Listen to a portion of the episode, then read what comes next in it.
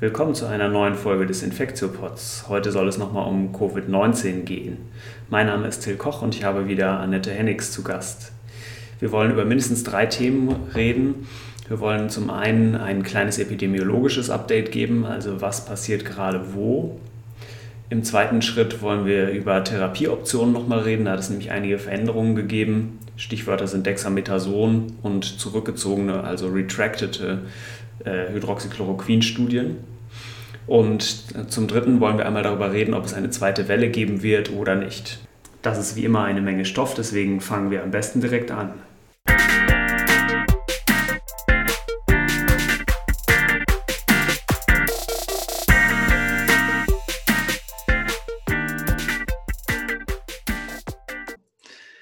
Ich habe hier wieder Annette Hennigs zugeschaltet. Wir sind wieder über App miteinander verbunden und wir wollen, wie gesagt, über die drei Themen sprechen. Einmal Epidemiologie, dann ein Update zu den Therapieoptionen und als letztes nochmal etwas über die zweite Welle spekulieren. Fangen wir vielleicht mit dem Epidemiologie-Update an. Es ist ja schon ein bisschen her, dass wir, seitdem wir die letzte Folge gemacht haben.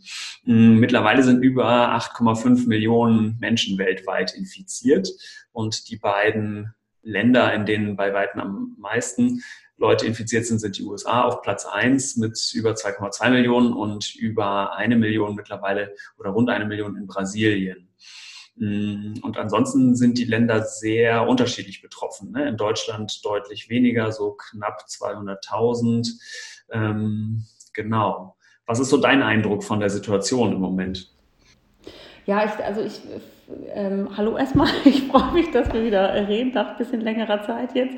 Ähm, also ich glaube auch, das hat sich so sehr verschoben äh, in Länder, von denen man das gar nicht so mitkriegt und was ja auch in der Presse ja nicht so präsent ist gerade. Aber weltweit nehmen ja die Fallzahlen weiterhin rasant zu. Also jetzt gerade Brasilien oder auch Indien zum Beispiel hat ja wirklich wahnsinnige ähm, Zunahme an Infektionen, auch an Todesraten. Das geht hier so ein bisschen ins Hintertreffen in Deutschland, wo man ja das Gefühl hat, das ist im Moment bis auf lokale Ausbrüche ähm, alles ganz gut unter Kontrolle und die Menschen werden so ein bisschen Corona müde. Aber ich glaube, weltweit ist das schon noch ein Riesenproblem. Ähm, das hat sich halt einfach in andere Länder jetzt geschiftet, weg von, den, von unseren Nachbarländern, sondern nach, nach weiter weg eben. Aber wie du sagtest, also Brasilien, USA, das ist natürlich, sind natürlich ähm, dramatische Zahlen, die man da ja. sieht.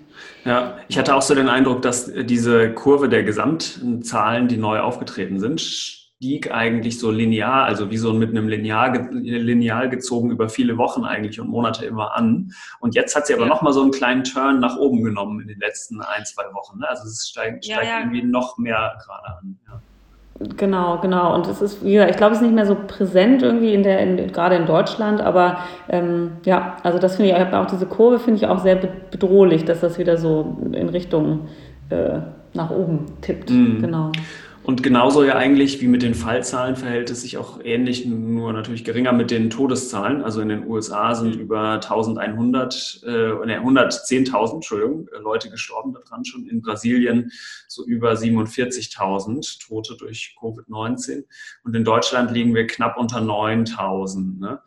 Ähm, genau weltweit betrachtet über 460.000 Tote. Und wenn man jetzt diese 8,6 oder 8,5 Millionen weltweiten nachgewiesenen Infektionen durch die 460.000 Toten teilt, kommt man auf eine sogenannte Case Fatality Rate von 5,6 Prozent. Das erscheint erstmal total weh, total viel, ne? also total nach einer sehr hohen Zahl eigentlich. Ja, ist genau, klingt total dramatisch, genau. Aber man muss natürlich auch sagen, dass gerade in den Ländern, wo jetzt so viele Menschen erkranken, sicherlich auch die Testkapazität sehr, sehr beschränkt ist, wenn man jetzt mal noch so nach Indien oder Brasilien guckt oder auch Mexiko. Ähm, da wird, ist ja sicherlich die unentdeckte Fallzahl deutlich höher, ähm, sodass wahrscheinlich ja die Mortalität aufs Gesamtkollektiv gerechnet doch wieder ein bisschen niedriger ist, aber eben in den Ländern, wo gerade ähm, die Fallzahlen explodieren, das Gesundheitssystem ans Limit kommt, sind das wahrscheinlich schon realistische Zahlen, vielleicht sogar noch höher. Ähm, das ist ja dann immer so ein Verdünnungseffekt, wenn man dann das wieder auf alle hochrechnet. Ne? Also, ja. Genau, und das, was realistisch interessiert, was eigentlich interessiert, ist ja die Infektions-Mortality Rate, also mhm. ähm, die IFR, und die scheint wohl, habe ich in mehreren Publikationen jetzt gelesen, so eher um 0,6 Prozent zu liegen. Also schwankt so zwischen 0,5 und 1,5 die Angaben dazu. Also so mhm. viel Prozent von den Leuten, die sich infizieren mit dem Virus, äh, scheinen daran dann zu sterben. Ne? Ja. Hm, ich auch nicht so wenig, muss man sagen. Ne? Nee, genau, gar nicht so wenig. Nee, selbst ja, wenn es nur ja. 0,6 sind, ist es immer noch sechsmal so hoch wie äh, bei so den der normalen Influenza. Ne? Also, genau, genau. Ja. Also auf jeden Fall nicht, äh, nicht ganz ungefährlich, das Virus. Ne? Ich fand, weil du gerade auch schon Südamerika angesprochen hast, auch da die Reaktionen darauf sehr unterschiedlich. Ne? Ich meine, der Worst Case ist wirklich Brasilien, wo der Präsident immer noch sagt, eigentlich es ist nur ein Schnüpfchen und äh, wir müssen eigentlich nichts machen mhm. und dürfen die Wirtschaft nicht äh, lahmlegen. Und ähm, ja. da explodieren natürlich die Fallzahlen, das verwundert mich. Und dann aber im benachbarten Peru ähm, wurde eigentlich von Südamerika, glaube ich, in einem der ersten Länder, also der wurden ganz dramatische ähm, Lockdowns und sowas verhängt. Und da steigen die Fallzahlen aber trotzdem auch in fast einer ähnlichen Art und Weise ganz stark an, was wahrscheinlich viel mit der großen Armut der Bevölkerung da zu tun hat. So habe ich ein paar Artikel darüber gelesen. Ne? Ja, ja. Ja, klar, die hygienischen Umstände sind natürlich da anders. Und wenn man hier sagt, irgendwie Hände waschen, Mundschutz, Distanz halten, das ist natürlich in einem, ähm, gerade in Ballungszentren ist das natürlich extrem schwierig. Ja. Also das war ja immer so das, was man so am Anfang äh, fand ich, hat man ja immer so gedacht, das ist ähm, in China und Deutschland und Italien, das sind eigentlich entwickelte Länder, aber man hatte so den Eindruck, so gerade äh, Risikoländer wie Afrika, ähm, Südamerika, Indien, da äh, hat man ja kaum was gehört. Und das kommt jetzt mit so einer Wucht äh, hinterhergeschlagen, finde ich, die man auch nicht so erwartet hatte. Ne? Also das war ja, am Anfang war das ja, waren das ja wirklich entwickelte Länder, die da erwischt worden sind, in Anführungsstrichen. Ähm, und man hat das dann mehr oder weniger schnell unter Kontrolle gekriegt. Also man muss sagen, in Europa, wenn man jetzt Großbritannien mal ähm, vielleicht so ein bisschen als Sonderfall sieht, aber ist das ja eigentlich ähm, mit mehr oder weniger Kollateralschaden jetzt so ein bisschen abgeflacht alles, aber jetzt kommen natürlich diese ganzen Länder, die, wo einfach sowohl strukturell als auch vielleicht von der Führungsebene nicht so gute Voraussetzungen sind und die ähm, erwischt es jetzt halt sehr, sehr stark. Also das ist schon sehr beängstigend, finde ich. Mhm. Ja. Ja, das stimmt. Ich meine, auch da gibt es Ausnahmen. Ne? Kuba zum Beispiel, da sind die Fälle auch wieder total runtergegangen. Ähm, ja. Und die haben auch ja. sozusagen ein staatlich zentral gesteuertes, sehr gutes Gesundheitssystem, ne? höchste Doktor zur Bevölkerungsdichte auf der Welt und so weiter. Also die haben wahrscheinlich auch gute Voraussetzungen gehabt. Aber genau, das sind eher die Ausnahmen. Ne? Und in den, auch in den USA ist es, glaube ich, ein sehr heterogenes Bild. Ne? Es gibt manche ähm, States, also manche Bundesstaaten, wo das schon wieder total am Abnehmen sind, die Fälle, und andere, wo es gerade mitten ja. in der Pandemie ist. Hm, auch das ist natürlich wieder, also gerade so in Kalifornien muss man sagen, hat ja sehr früh einen sehr harten Lockdown verhängt. Die ähm, kommen da, glaube ich, ganz gut im Moment raus. Und andere Staaten, ich, ja, da läuft es halt nicht so gut. Ne? Ja. ja.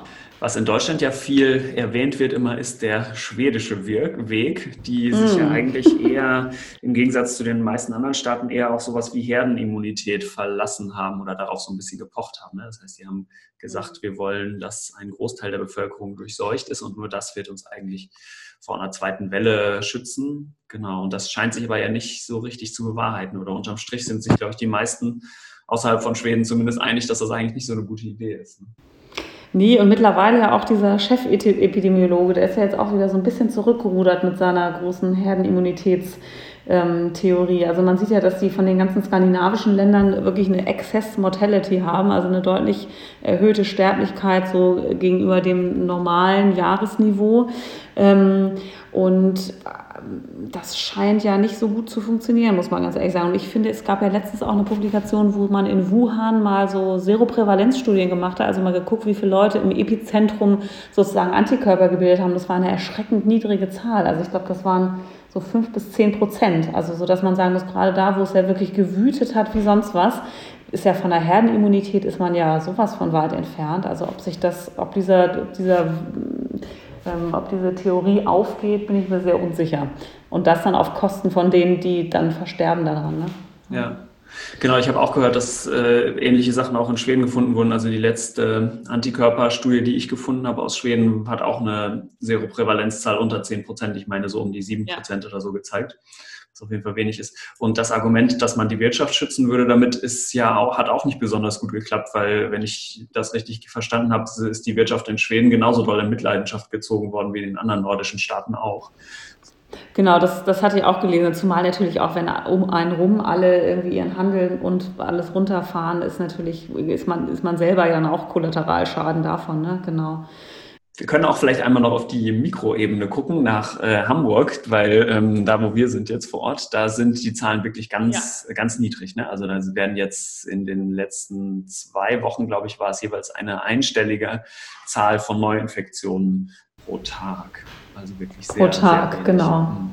Genau, man, man, sieht es ja auch in Deutschland, muss man sagen, ähm, ist es ja auch Gesamtdeutschland gibt es ja wenig Neuinfektionen, aber ich finde es schon auch, dass ich finde es schon beeindruckend, wie es dann immer zu so wirklich ähm, sehr eindrücklichen Ausbrüchen kommen kann. Also ob das jetzt irgendwie diese Restaurantfeier ist oder eine Kirchengottesdienst oder jetzt diese Fleischerei, wie dann wirklich auf einen Schlag dann doch sich wahnsinnig viele Leute von einem Event infizieren. Also dass das Virus jetzt irgendwie weg ist und man sich irgendwie nicht mehr anstecken kann, da sind wir sicherlich schon weit davon entfernt. Und ich glaube, es ist doch dann die bisschen eingerissene, aber doch immer noch vorhandene Disziplin der Maßnahmen, die uns da äh, noch im Moment ganz gut durchrutschen lässt. Weil wenn man mhm. sieht, wenn diese Maßnahmen nicht eingehalten werden, dann kann es eben ganz schnell ähm, dann doch eben nochmal zu hohen Zahlen kommen. Also ich glaube, da in Nordrhein-Westfalen sind es ja jetzt über 1000 ähm, Total schrecklich, getestet oder? aus dieser, ja. einen, aus dieser einen Fabrik. Ne? Genau. Ja, ja. Und da zeigt sich aber auch wieder, dass äh, der Hauptrisikofaktor, global gesehen, sich mit Covid zu infizieren, einfach Armut und prekäre Lebensbedingungen sind, weil das ist, ich ja, stelle mir ja sozusagen absolut. die ähm, Lebensbedingungen in, von einem äh, Tönnies sehr ähnlich vor wie von jemandem, der in Brasilien in der Favela lebt. Also das, die sind sozusagen ganz prekäre äh, äh, ja, Leute, die wirklich unter ärmlichen Bedingungen irgendwie hausen oder ja, genau. Absolut. Daher auch voll ausgebeutet ja. werden. Also, ja. Hm, okay.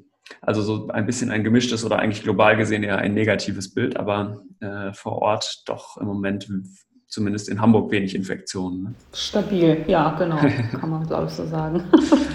Okay, super. Ja, kommen wir doch vielleicht zu dem zweiten großen Themengebiet, äh, nämlich wir wollten noch mal ein Update ja. geben zu den Therapieoptionen, weil da hat sich ja einiges getan und vielleicht sind so die drei großen Substanzen, über die wir reden, einmal ganz kurz Remdesivir, dann Hydroxychloroquin und dann Dexamethason.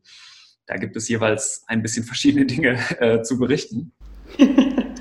Genau, ich glaube, vielleicht mit Remdesivir können wir einmal, würde ich gerne einmal anfangen, weil wir da dieses Preprint-Paper oder eigentlich eher die Pressemitteilung einmal schon erwähnt hatten in der letzten Folge, glaube ich, mhm. ähm, dass es tatsächlich jetzt einen ähm, moderaten Effekt für Remdesivir gibt, äh, vor allem also die Krankenhausaufenthaltsdauer in einer placebo-kontrollierten Studie verkürzt wurde, ne, von 15 auf 11 Tage. Das ist ja erstmal schon mal gut, oder? Genau, das, das ist schon mal gut und es kam ja sozusagen auch nicht zu ähm, schlimmen Nebenwirkungen in der Behandlungsgruppe. Also das ist sicherlich ein Medikament, was jetzt nicht den riesen Sterblichkeits- oder Überlebensbenefit bringt, aber immerhin. Also wenn ich mir aussuchen könnte, ich könnte 15 oder 11 Tage im Krankenhaus bleiben, würde ich natürlich auch die 11 Tage nehmen. Also das hat offensichtlich hat's einen Effekt, ohne jetzt groß, großartig den Patienten zu schaden. Und das ist ja schon mal was. Ähm, ich glaube, was kritisiert wurde an der Studie, war, dass der Outcome sozusagen in der Mitte der Studie quasi verändert wurde, also der Parameter, den man misst, mhm. um äh, einen Erfolg der Studie zu zeigen oder nicht. Und das war eigentlich ein härterer Outcome, nämlich ähm, ob äh, zum Beispiel Tod könnte man an nach äh, 14 Tagen oder nach 28 Tagen, das wäre sozusagen ein sehr valider, ein sehr harter Parameter. Und äh, genau das wurde sozusagen verändert in der Studie, was man eigentlich nicht machen sollte. Ne? Okay, super. Ja, kommen wir vielleicht zu dem, äh, dann direkt schon zu dem nächsten Thema und zwar zu Hydroxychloroquin und dem Schlagwort Surgisphere. Vielleicht führe ich das einmal ganz kurz ein und wiederhole noch mal kurz, was so ähm, die Reihenfolge der Ereignisse waren. Es geht um zwei Paper, die sind in den beiden größten medizinischen Fachzeitschriften eigentlich erschienen. Ne? Am 1.5. ist ein Paper im ja. New England Journal of Medicine erschienen. Ähm, da ging es um ACE-Inhibitoren, also Blutdruckmedikamente, das war ein Paper, da standen nur fünf Autoren drauf und das hat so knapp 9000 Covid-Patienten in knapp 170 Krankenhäusern weltweit äh, retrospektiv, also äh, oder observational muss man sagen, eigentlich also als Beobachtungsstudie mh, untersucht. Und dann so ungefähr drei Wochen später, am 22.05. ist im Lancet ein anderes Paper erschienen von der gleichen Studiengruppe mit vier Autoren diesmal drauf. Da ging es um Hydroxychloroquin mit oder ohne ähm, Azithromycin. Und da waren jetzt schon über 90.000 Patienten in über 600 Krankenhäusern untersucht worden. Mm, genau. Und diese beiden Paper haben für sehr viel Wirbel gesorgt, weil ähm, vor allem das Hydroxychloroquin-Paper, glaube ich, weil das im Prinzip gesagt hat, dass Hydroxychloroquin schlecht verträglich ist und ganz viele Nebenwirkungen hat. Ne?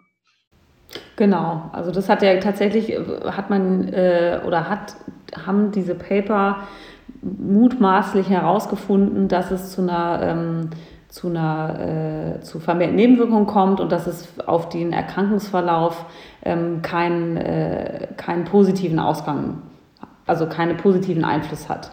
Und ähm, dass es sogar sozusagen zu einer erhöhten Sterblichkeit mit diesem Medikament sozusagen kommt. Und zwar mit oder ohne Kombination mit eben diesem anderen Medikament Acetromycin, mit diesem Antibiotikum.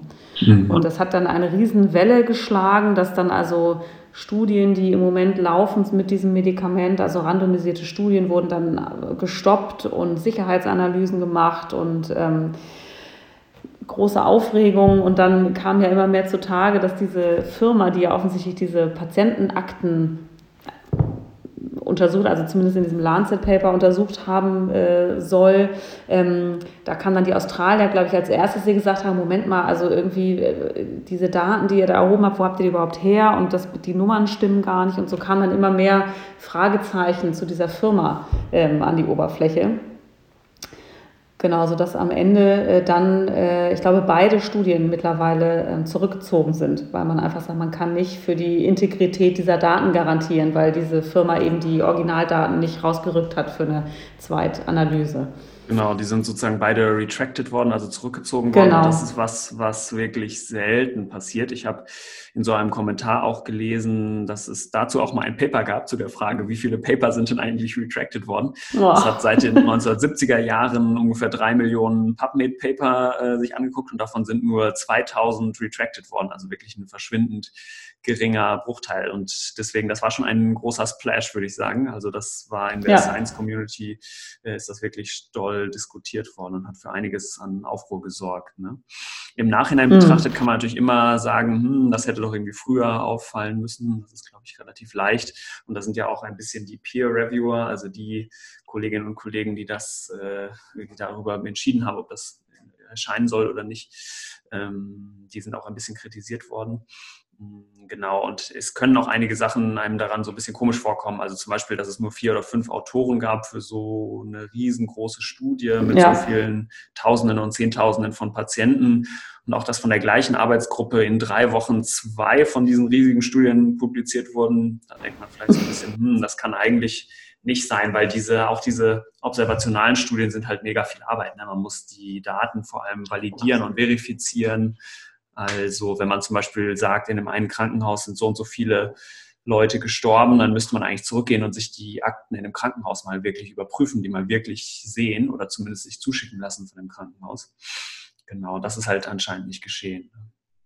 Nee, genau. Also das ist tatsächlich äh, ganz, ganz merkwürdig. Ich habe mir auch beim Durchlesen, habe ich mir schon gedacht, also die haben ja auf elektronische Patienten-Records äh, zugegriffen und wenn ich mir so unsere Records angucke, auch bei uns im Krankenhaus, da ist teilweise findet man ja, sind die ja auch dann teilweise wirklich nicht immer 100% vollständig.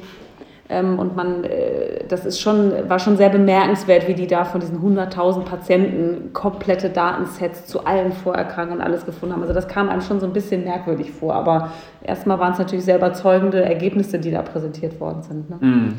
Nee, absolut, genau. Ich meine, am UKE sind wir, glaube ich, wirklich mal eins der am weitesten elektrifizierten Krankenhäuser, wo wirklich ganz viel mhm. elektronisch ist. Aber ich meine, das ist ja absolut nicht der Standard. Ne? Sogar in Deutschland gibt es noch ganz viele, nee. die mit Papierakten arbeiten. Und das genau. ist eigentlich kaum vorstellbar, ne? dass das da Absolut, ja. aus über 600 Krankenhäusern da Daten ja. zusammengeflossen sind in so einer kurzen Zeit. Ne? Mhm. Absolut, ja. ja. Und was meinst du, woran das liegt? Also ich fand das ja schon im Nachhinein ganz schön krass, dass solche Studien, also das muss doch jetzt irgendwie an Covid liegen. Ne? Also außerhalb von Covid-Zeiten wäre wär sowas ja wahrscheinlich nicht passiert. Oder? Ja, ich glaube auch, also das hatten wir ja auch schon so ein paar Mal besprochen, dass sich das wirklich ich finde es wirklich krass, wie, was für eine Flut an Publikationen über uns äh, herschwappt und dann immer dieser Satz irgendwie, das ist noch nicht gepeer-reviewed und äh, das kann ich schon kaum mal lesen, muss man ganz ehrlich sagen, weil man ja auch selbst irgendwie mit normalem äh, Verständnis da wirklich viel Sachen liest, wo man sich denkt, hä, das wäre jetzt unter normalen Umständen, das passt doch irgendwie vorne und hinten nicht. Ähm, und ich glaube auch, das ist natürlich eine, eine nationale Katastrophe, Covid-19, und jeder sucht händeringend nach irgendwelchen belastbaren Daten. Und wenn dann jemand mit irgendwie 100.000 Patienten ankommt und da irgendwie signifikante Ergebnisse hat, dann denkt man sich erstmal, Gott, Mensch, da hat jetzt irgendwie jemand mal richtig irgendwie was analysiert und es sind nicht Einzelfallberichte und ähm, das, ich glaube, da, das war so ein bisschen der Strohhalm, nach dem man da gegriffen hat. Und es ist natürlich, muss man sagen, wenn das, wenn das alles stimmen würde, wäre das natürlich ein eklatantes Ergebnis, weil natürlich Hydroxychloroquin sehr gehypt wird und wurde durch soziale Medien, Präsidenten, Gesundheitsminister.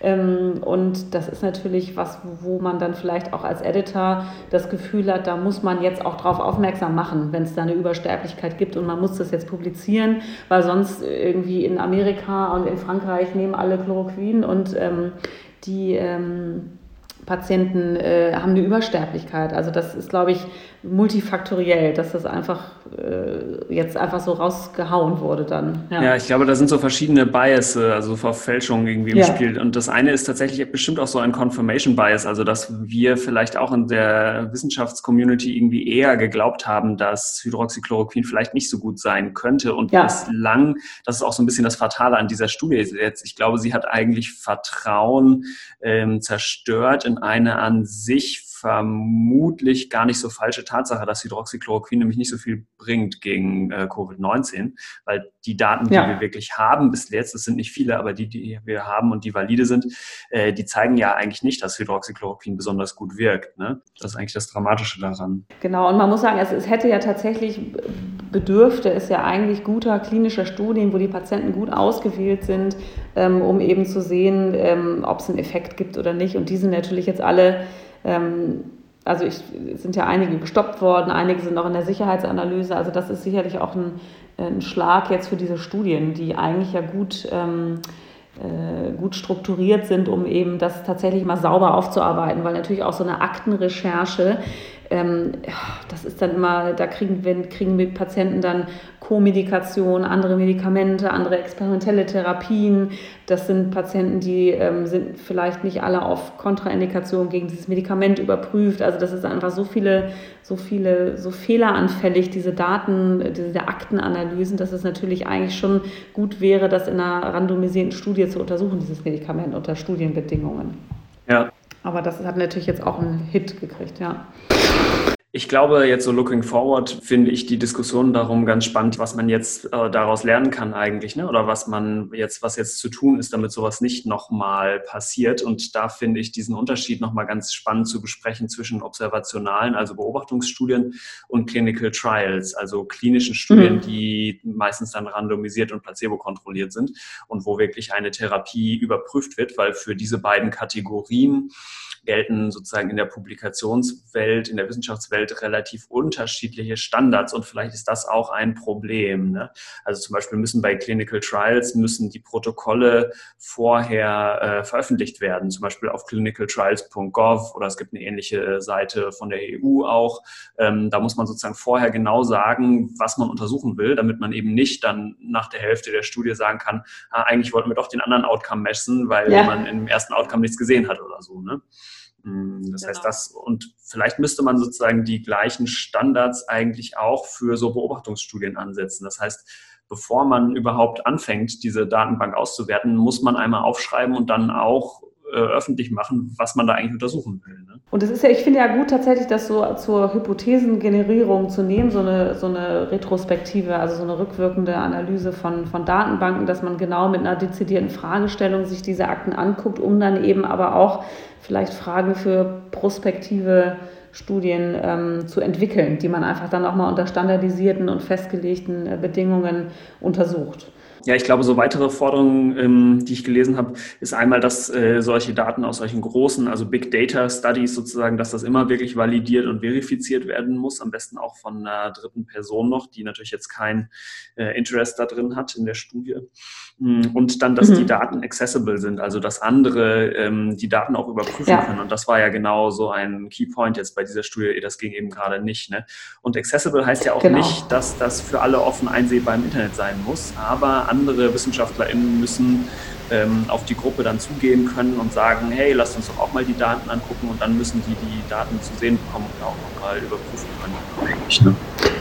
Genau, und das war ja, das Searches Fair hat ja diese Daten nicht produziert, also entweder nicht gehabt oder nicht rausrücken wollen. Also das genau, das war, glaube ich, dann der, der Endpunkt, wo es dann hieß, jetzt ziehen wir das zurück, das ist uns alles selber zu ähm, komisch. Ne? Ich habe auch noch eine andere Diskussion, äh, die fand ich ganz spannend, über den Peer-Review-Prozess jetzt dadurch angestoßen gesehen. Mm, das ist ja meistens so mhm. eine Freizeitbeschäftigung. Ich glaube, das wird sich auch nicht so wirklich ändern. Das machen Forscherinnen und Forscher ähm, sozusagen nebenbei als Service für die ja. Wissenschaftscommunity.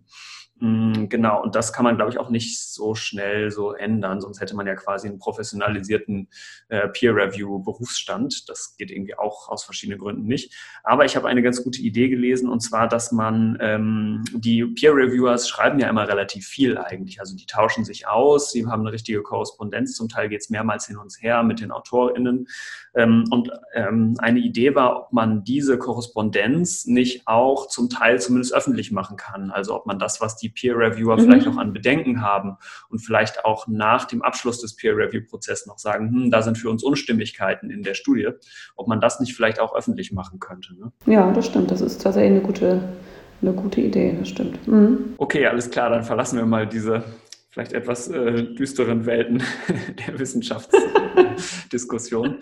ähm, genau, weil das das letzte und dritte Thema in dem Bereich Therapieoptionen ist etwas erfreulicher. Und zwar ähm, gab es so ein Paper zu Dexamethason, also einem Cortisonpräparat. Mhm was doch einen Benefit gezeigt hat. Ne? Willst du kurz mal erzählen, worum es darin ging? Also das war ja sozusagen im Rahmen dieser, dieser großen äh, Recovery-Studie. Das ist ähm, also Randomized Evaluation of COVID-19 Therapy. Da werden ähm, mehrere Medikamente sozusagen in Studien untersucht und aus England ähm, gab es jetzt äh, die äh, Mitteilung, dass man äh, einen ähm, Überlebensvorteil bei Patienten gesehen hat, die mit Dexamethason behandelt worden sind. Also man hat 2000 Patienten oder über 2000 Patienten zehn Tage lang Dexamethason oder eben Placebo, also eine nicht wirksame Substanz gegeben und hat gesehen, dass insbesondere in der Gruppe, die ähm, mechanisch beatmet wurde, also die wirklich schwerkranken Intensivpatienten,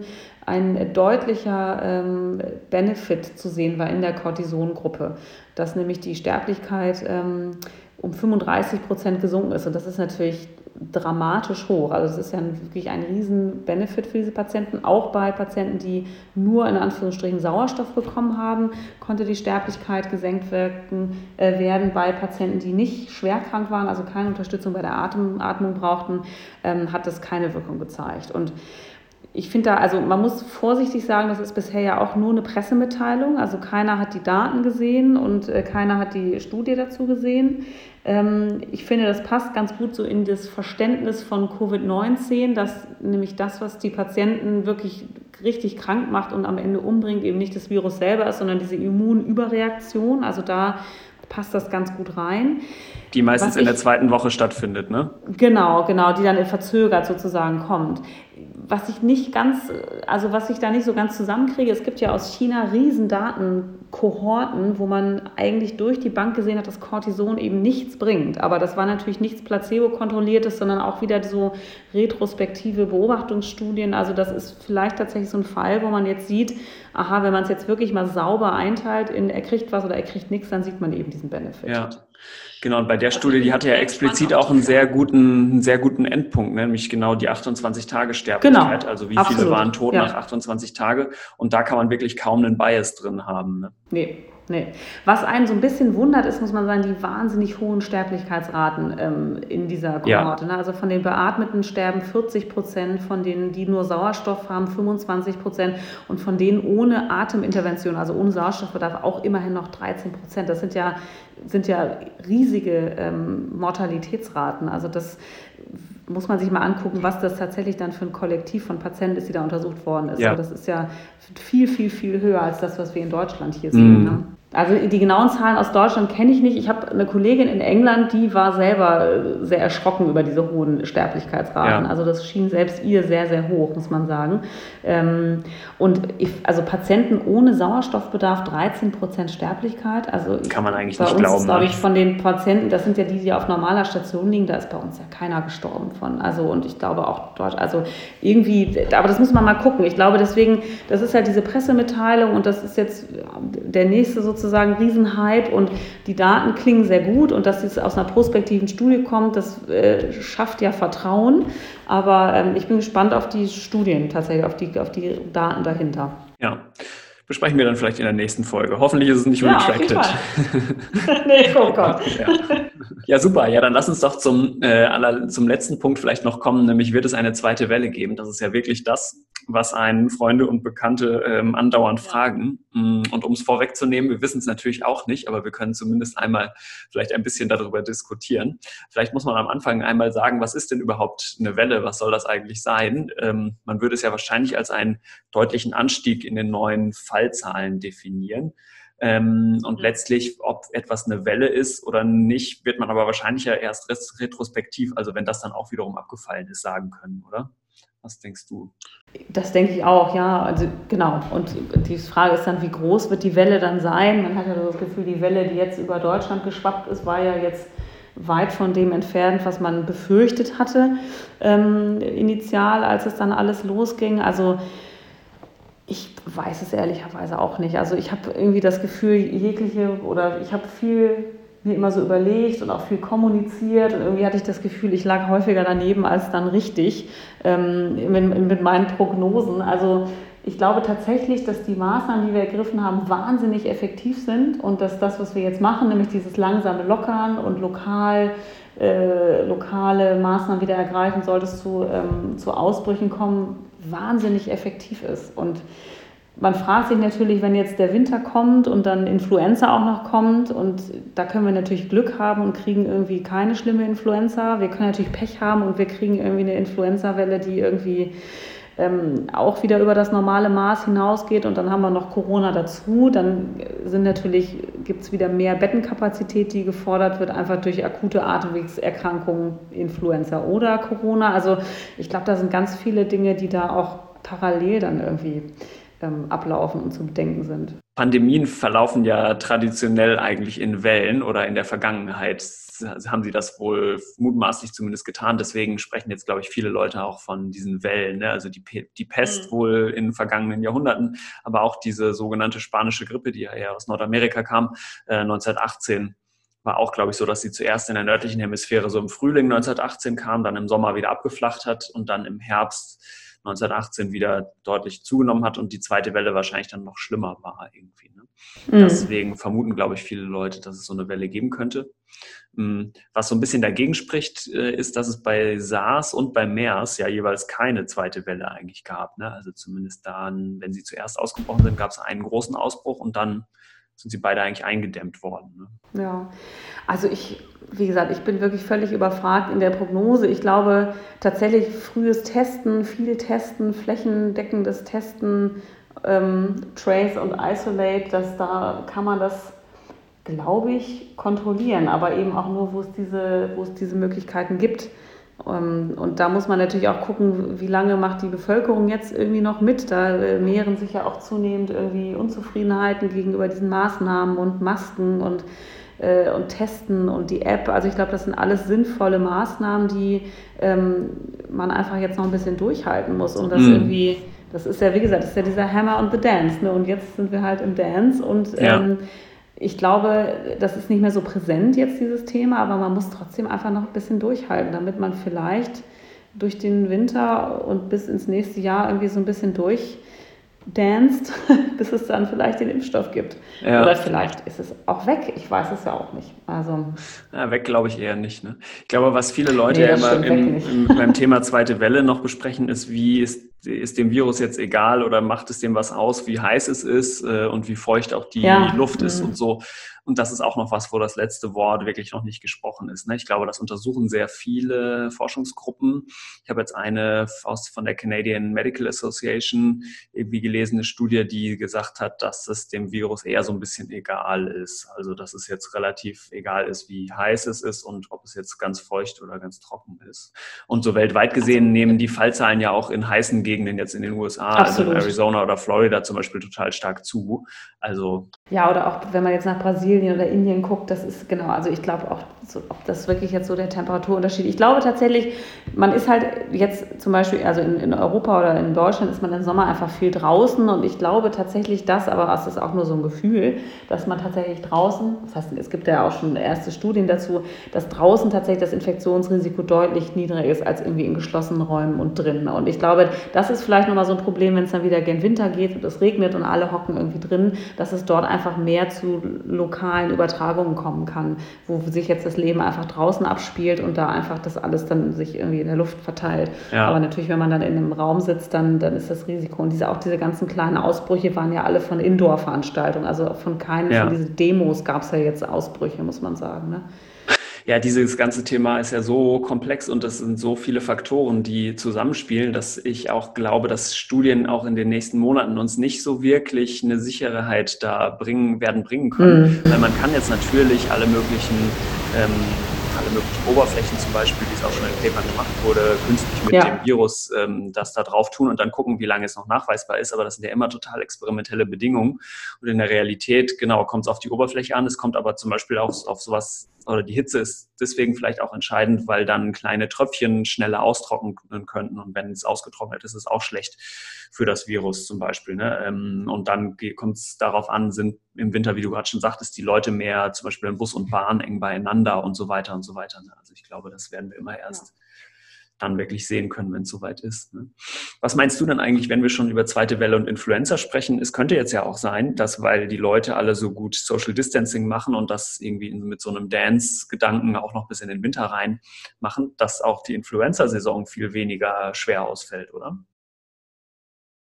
Kann natürlich sein, aber es ist natürlich, also ich glaube, da kommt dann auch wieder zum Tragen, wie gut sind die Leute dann wirklich tatsächlich auch geimpft ähm, und was für ein Influenza-Strain kommt denn dann auch durch? Also ist es einer, wo es vielleicht schon eine Herdenimmunität gibt oder ist es was ganz Neues? Also ich glaube, wenn wir so richtig Pech haben, kommt halt irgendwie, kommt zu einer Rekombination der Influenza und wir kriegen irgendwie eine richtig schlimme Influenza-Saison. Das kann man ja immer ganz gut vorhersagen durch die Südhalbkugel, aber eben nicht hundertprozentig. Also ich glaube weiterhin, man muss jetzt, glaube ich, dieses Jahr gerade aus dem ärztlichen Bereich extrem hinterher sein, dass wirklich die Impfung, die ja bei der Grippe sehr gut funktioniert, flächendeckend durchgeführt wird, also insbesondere im, äh, im Krankenhaus, in Pflegeheimen, in den Arztpraxen, ich finde auch, man muss dieses Jahr einfach großzügiger, ähm, nicht nur Risikogruppen, sondern, also wenn man mich fragt, alle impfen.